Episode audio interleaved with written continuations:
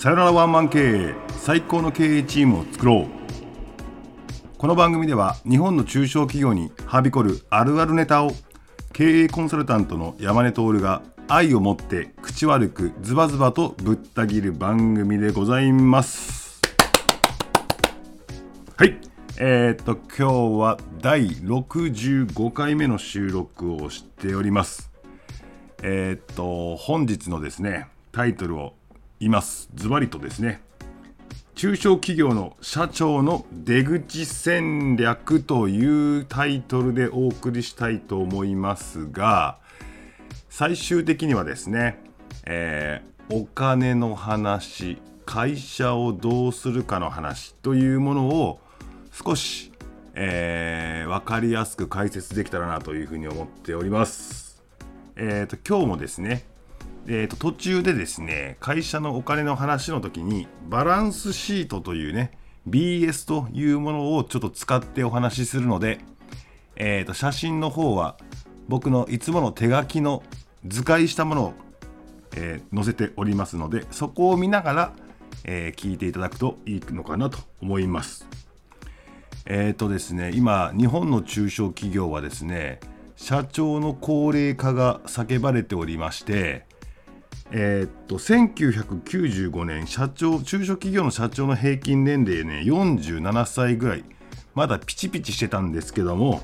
2015年の、えー、統計によれば66歳のおじいちゃんになってますよと。平均年齢66歳になってますよというような、えー、統計データも出ていてですね、えー一番社長の数が多い段階の世代、えー、70歳ぐらいですね。なので今は多分70歳ぐらいな70歳に近づいてるんじゃないかなというふうに思うんですけどどうですかと？えー、っと70のおじいちゃんが SNS 分かりませんよねと。えー、という状態にもかかわらず最高判断をせざるを得ないというこの現状。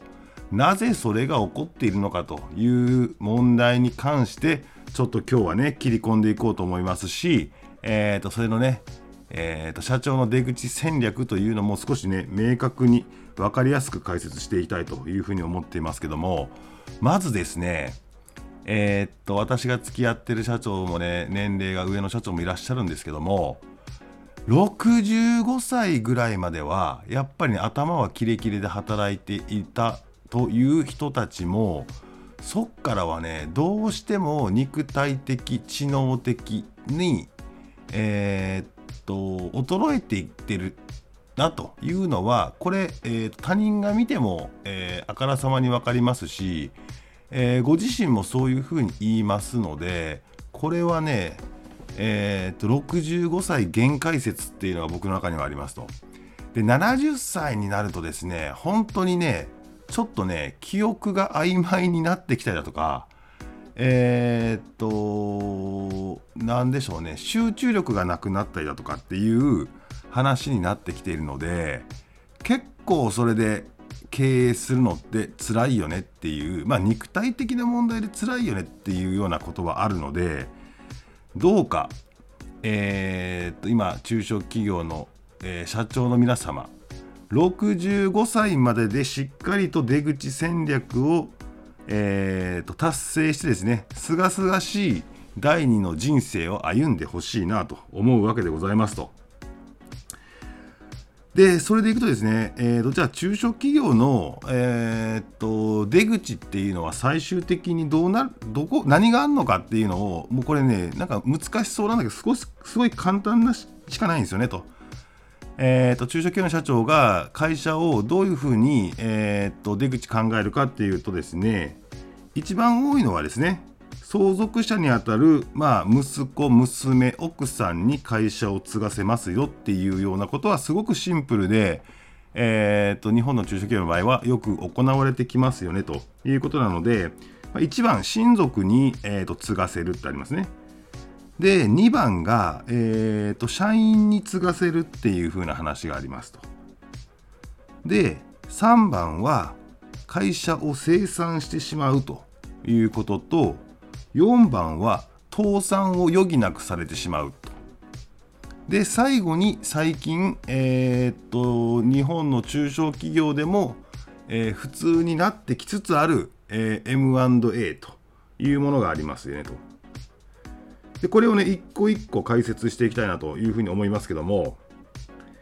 あのー、まあ、だから難しいですね、この事業承継をどういうふうにするのかっていうのはですね、これ日本の、ね、最大のテーマになるんじゃないかなというふうに思っているので、ちょっとその辺も踏まえてお話ししますとですね、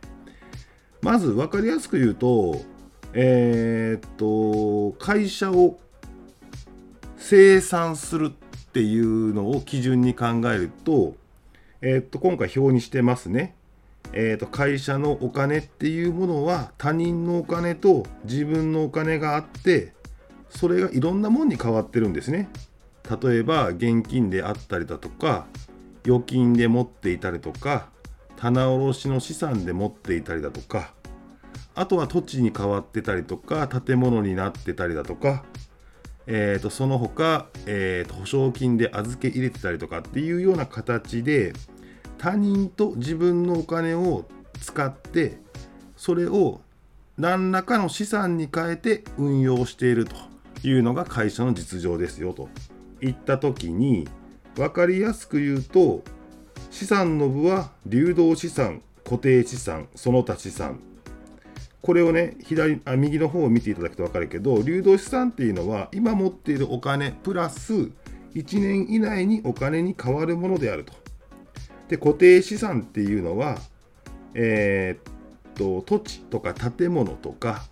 えー、っと内装に使った内装費とかっていうのを減価償却をしていって今残っている資産のことを言いますと。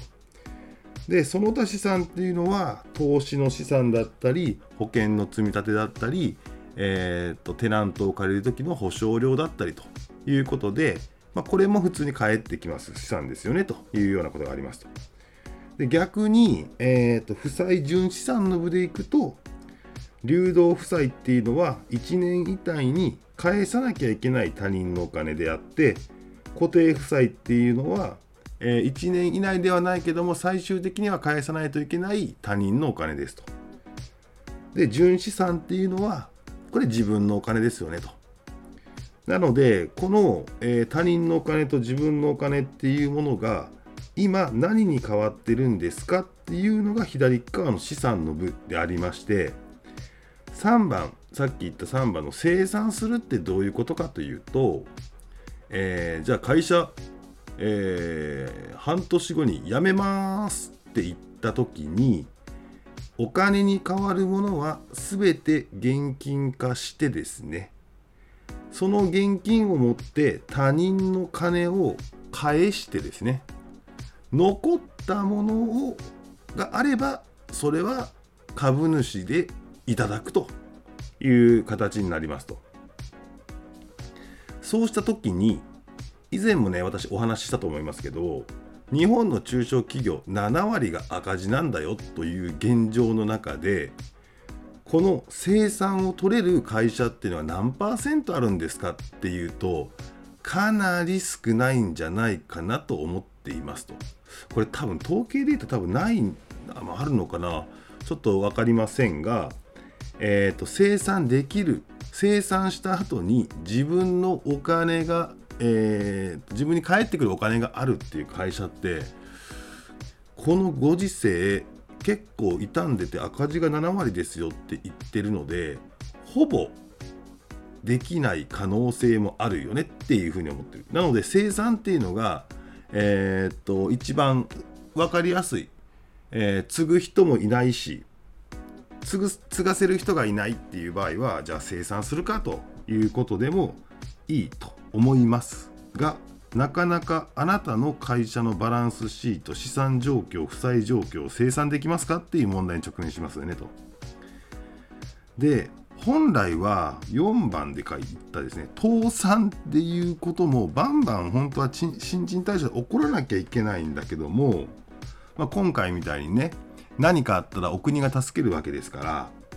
えーと、ゾンビみたいなね会社がね山ほどいるわけですよ。生産しようにも生産ができない。なぜかっていうと生産した時に現金化できるものを全て現金化し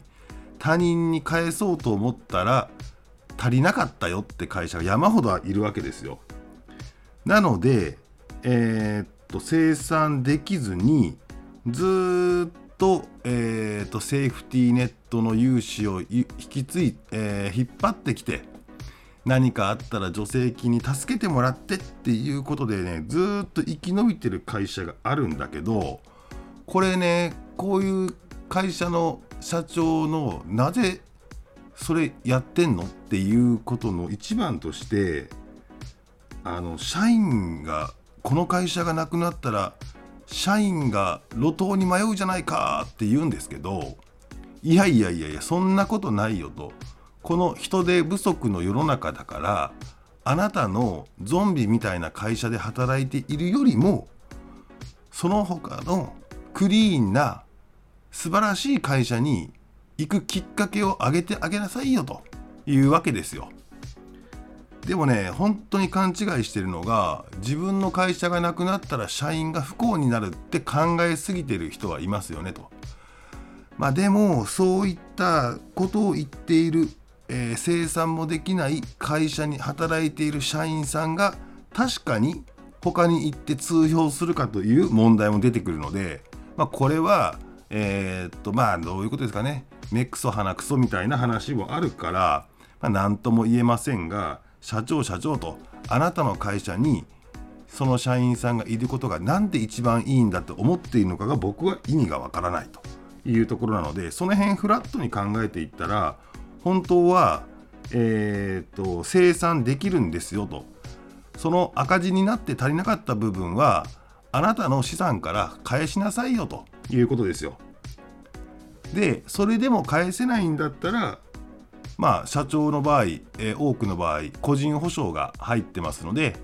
えー、と会社の借金返せなかった場合は個人がそれを保証しますよというふうなものに反抗しているので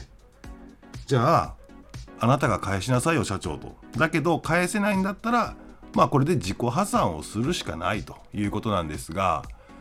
これ自己破産に対しての認識も持っている人少なくてそんな大したことではないんですよねっていうことですよ。なんかね海外旅行行けないとかねえー、っと選挙権が奪われるんじゃないかみたいなアホみたいなえー、っと情弱な情報が飛び交ってそこに翻弄されてますけどそんなことないですよね。まああるとすれば確かに、えー、社会的な信用というか、えー、特に金融機関からの信用を失ってしまったので約束したもん返せなかったわけだと当たり前なんですけどなので、えー、っと金融機関からの借り入れとかっていうのはほぼ厳しく厳しいでしょうね。多分7年から10年ぐらいは厳しいから借りれないっていう話になるけれどもあと一定のちょっと仕事ができないっていうことはあるんだがそこまで大した問題じゃないだから早めに人生リセットするんだったらリセットしてしまってもいいんじゃないかというふうに思ったりするのでこのゾンビみたいな会社をねやっぱり一回生産しなきゃいけないなというふうに思っていますがえー、とまあなかなかそれもできないでいると。なので、えー、継ぐ人がいない場合は生産するか生産するっていう方法もあると思いますが、まあ、一番いいのはですねえーと誰かに継がせるというのがいいですよねって考えた時にまあ親族に継がせるにしても社員に継がせるにしても出てくる問題が株の問題と、まあ、株イコールお金ですけど株の問題と人の問題ですよねと。まあ、人に関して言えば誰が、ま、誰に任せれるのかっていうので任せる人がいない場合ってあるじゃないですか。それは結構大変ですけども、えー、と一番いいのは息子がね息子でも娘でもいいんですけど優秀な場合っていうのはもう息子娘一一択でいいわけじゃないですか。だけど息子がバカ息子だった場合、えー、あとは、えーと、僕は継ぎませんよって意思表明された場合これ誰に継がせるのがいいかと一番優秀な社員で社長できそうなやつに継がせればいいじゃないですかって考えるんだけどここで出てくるのがお金の問題ですね株の問題なんですよね。でまずお金の問題っていうのは借金が大きすぎて、えー、とさっきの借金はでかくてもいいんだけど生産した時にマイナスになってしまうような大きな借金で資産がない場合そんなもん誰も欲しくないよねそんな会社っていうことがあるのでまあ受ける方が受けませんよねっていうのがまず1個。でもう一つは逆に会社が儲かりすぎていて、えー、自己資本比率も高くて内部留保でお金をいっぱい持っている場合っていうのは今度は逆に株価が高くなっているからオーナー社長が持っている株をえー、っと従業員に買ってもらおうとした時に従業員がその株を買えないっていう問題がありますよねと。これもね大きな問題なんですよと。でそこで皆さんどうするかというと、えー、まずは、えー、この社長が頑張って引っ張ってきたこの会社に残っているお金っていうのは本来社長が役員報酬として取ってもよかったお金なんだけれども100%オーナーなのでだけど個人でもらうと所得税とか、えー、住民税の税率が最高55%ぐらいになってしまって、えー、大変だから法人の方に残しておいて法人の方の、えー、安い法人税で払って会社にプールしてるお金なわけですよね。それで頭がいい社長はさらにもう一個考えてるのは退職金でがっさりもらう場合はある一定額の、えー、税金の免除があるので普通にもらうよりも退職金でもらった方が税金がかからないよねって思ってプールしてるケースがありますと。なので退職する時にはで、えー、っと他の社員さん目星がついた社員さんがやる時には社長ががっさりと退職金をまずもらってですね退職金をもらうと会社の業績が一時的に悪くなるので株価が下がりますと。でその株価が下がった状態で、えーと、自分が持っている株をその社員さんに譲渡してそうなったら大変なのはですね今までは会社にお金があって安定的に経営してたのが社長が一気に金をボンと退職金でもらうから株自体は渡してしまいやすく渡して、えー、譲渡しやすい状態を作ったんだけど会社にお金がある状態からない状態に変わりましたねっていうのは次受け継ぐ人からしたら大変な問題じゃないですかと。あと、えー、受け継いだら受け継いだでその退職した社長に顧問料とかも払いたくないじゃないですかっていう話がありますよねとその分社長が取ってた分は次の社長にがが取ればいいと思ってるのでそうな時何すればいいかというとそのがっさりもらった退職金を、えーと、株も株にしても、えーと、自分が死ぬ前までぐらいは34%の秘訣権ぐらいを持っておいて66%ぐらいを渡してしまってまあ、何らかの形で、え、会社に関与できるような状態にしといたらいいと思ってますと。そしてその状態で出資者貸付というところでもらった退職金を1回会社にもう1回預けなさいと。そうなると金融機関の見方としても自己資本のとして扱ってもらえるので、えー、っと銀行さんからの見方も悪くないですよという中で代表取締役を、えー、社長に変えて借金はその社長に変えてもらって自分は借金の保証人から抜けて退職金をもらってそのお金を会社に貸し付けをしてその後はチャリンチャリンと金利も含めてお金をちょっとずつ返してもらってまあ自分の10年後で死んでしまうかもしれない時に向けてえー、っと小遣いをそこから引き出すというような形がえー、っといいのかなと思います。まあ社員さんに渡す場合ですね。で、えー、っと、まあでも誰にも渡す人がいないっていう場合とか、社員さんにしても息子にしても頼りがないという場合ありますよねと。えー、っと、ここに関してはですね、えー、M&A っていうのも積極的に考えた方がいいですよというふうに思います。えー、っと若干 M&A がもう普通になってきてるよねっていうのがあって今まではなんか乗っ取りというイメージが強かったんだけど、えー、っとその支配的な M&A っていうことから結構優しい M&A を行う会社が増えてきているし、えー、強引に文化を変えようとしてもなかなか変わらない現状に買う側も分かってきているのでそうなってきたら、えー、っと優しい M&A っていうようなものがあって改定にに染まらないような形で、えー、っと何ていうかね金融的リスクは買った会社が持ってくれて運用的な自由度に関してはそのままやらせてくれるっていうケースも今めちゃめちゃ多いので M&A っていうのもやっぱり検討しなきゃいけないけどこの M&A やるときに一番障害になるのが社員たちの反発っていうね、えー、何は節でいいんですがあ私は社長についていった社長についていったんですけどなんでよくわかんない会社に売っちゃうんですか？みたいなみたいな。そういう話がよくあるじゃないですか、まあ、それはねどちらかというとね僕は社員さん余ったれんだと思うわけですよ。あの、給料もらって、えーと、仕事している以上あなたたちもプロでしょって言った時に、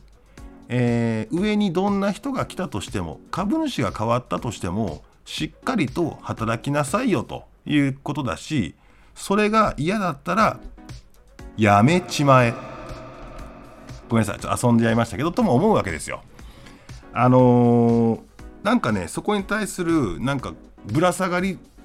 感が半端なくてそれがね中小企業の社長のこの出口戦略を鈍らしてるなっていうのはすごく思います。一番いいのは本当にね社員社社員社員だ社員さんが実力があってえー、っと社長ぐらいできるよって器があって実力があるんだったら金融スキームは何とでも通るのでそうなるとどんどんいい感じでいくなと思うんだけど別だから M1 でもなくていいのかなと思ったりしますが今のこの、えーと、事業承継ができない会社が多い問題の中にはまあ従業員の中で社長をできる社長を張れる人がいないっていう問題ですよねと。だけどこの問題は何で起こってるかというとこれは社長の、えー、育成の問題であると。えーと、ナンバー2以下の人たちっていうのは現場の叩き上げでやってきているから経営のことなんか勉強する機会もないわけですよ。じゃあ社長たちは勉強したかっていうと彼らは、えー、起業して、えー、経営をしながら学んでいったわけですよ。まあでもほとんどの、えー、90%ぐらいの中小企業の社長はお金のことなんか分かってないんですけどまあそうは言っても、まあずっと続けてこれてるっていうことは、なんかその場その場、その場しのぎでやれてきたっていう経験っていうものとか、そこでの、え、ー、と、いろんな、えー、課題解決能力っていうのが身についているから社長であって、ナンバー2以下のサラリーマン的な従業員の人たちはその経験をしたことがないので卵が先か鶏が先かみたいな話でいつまでたっても待てど暮らせどそれは経営者になりませんわねって話なんですよね。なのでえー、っとなんかねここの問題のを解決するのが多分一番中小企業の今後の、えー、と発展になるんじゃないかなと僕は思っていて、えー、となのでナンバー2育成という意味でえー、今ね何が足りてないのかというものを整理してそれをどういうふうに教えるのが一番、えー、効果的なんだろうなというふうに今模索しております。えー、現場はできるけど現場の仕事と現場のマネージメントと経営の話は全く違う全くは違わないけど知識レベルが違うなというふうに思っていますのでまあこの辺を、えー、とこの番組でもえー、発信していけたらなというふうに思っております。えー、今日の話をまとめますと中小企業の社長の出口戦略ということで、えー、親族に、え任せる社員に任せる生産する倒産させる、え M&A をするというのがあるんだけどもそれぞれに、え人の問題とかお金の問題っていうものがありますと。えー、っとでも最終的には、えー、っといい状態だった場合会社は売れるので、えー、っといい状態を常に作っておくっていうのが社長の使命ですよねと。あ一つ言うの忘れたわ。あのー、儲かってない会社の社長が退職するときに退職金とか取ったらダメですからね。取れませんからね。夢見るんじゃないよっていうことは言っときたい。これねどういうことかっていうとどこからも取れないじゃないですか。俺めっちゃ頑張って30年やってきたからちょうだいよって言ったっていやいやいやいやどっから渡すんですか？って話になるんでえーと、そんな夢みたいなことは考えない方がいいですよということは言っといて、えーと、話がちょっととちょっと散らかっちゃいましたけど、えーと、あとその M&A とかっていう話ももう、えー、これは会社自体も考え始めてるし中小企業も考え始めてるので社員さんたちにもそこの、えー、とイメージをつけてもらわなきゃいけないと。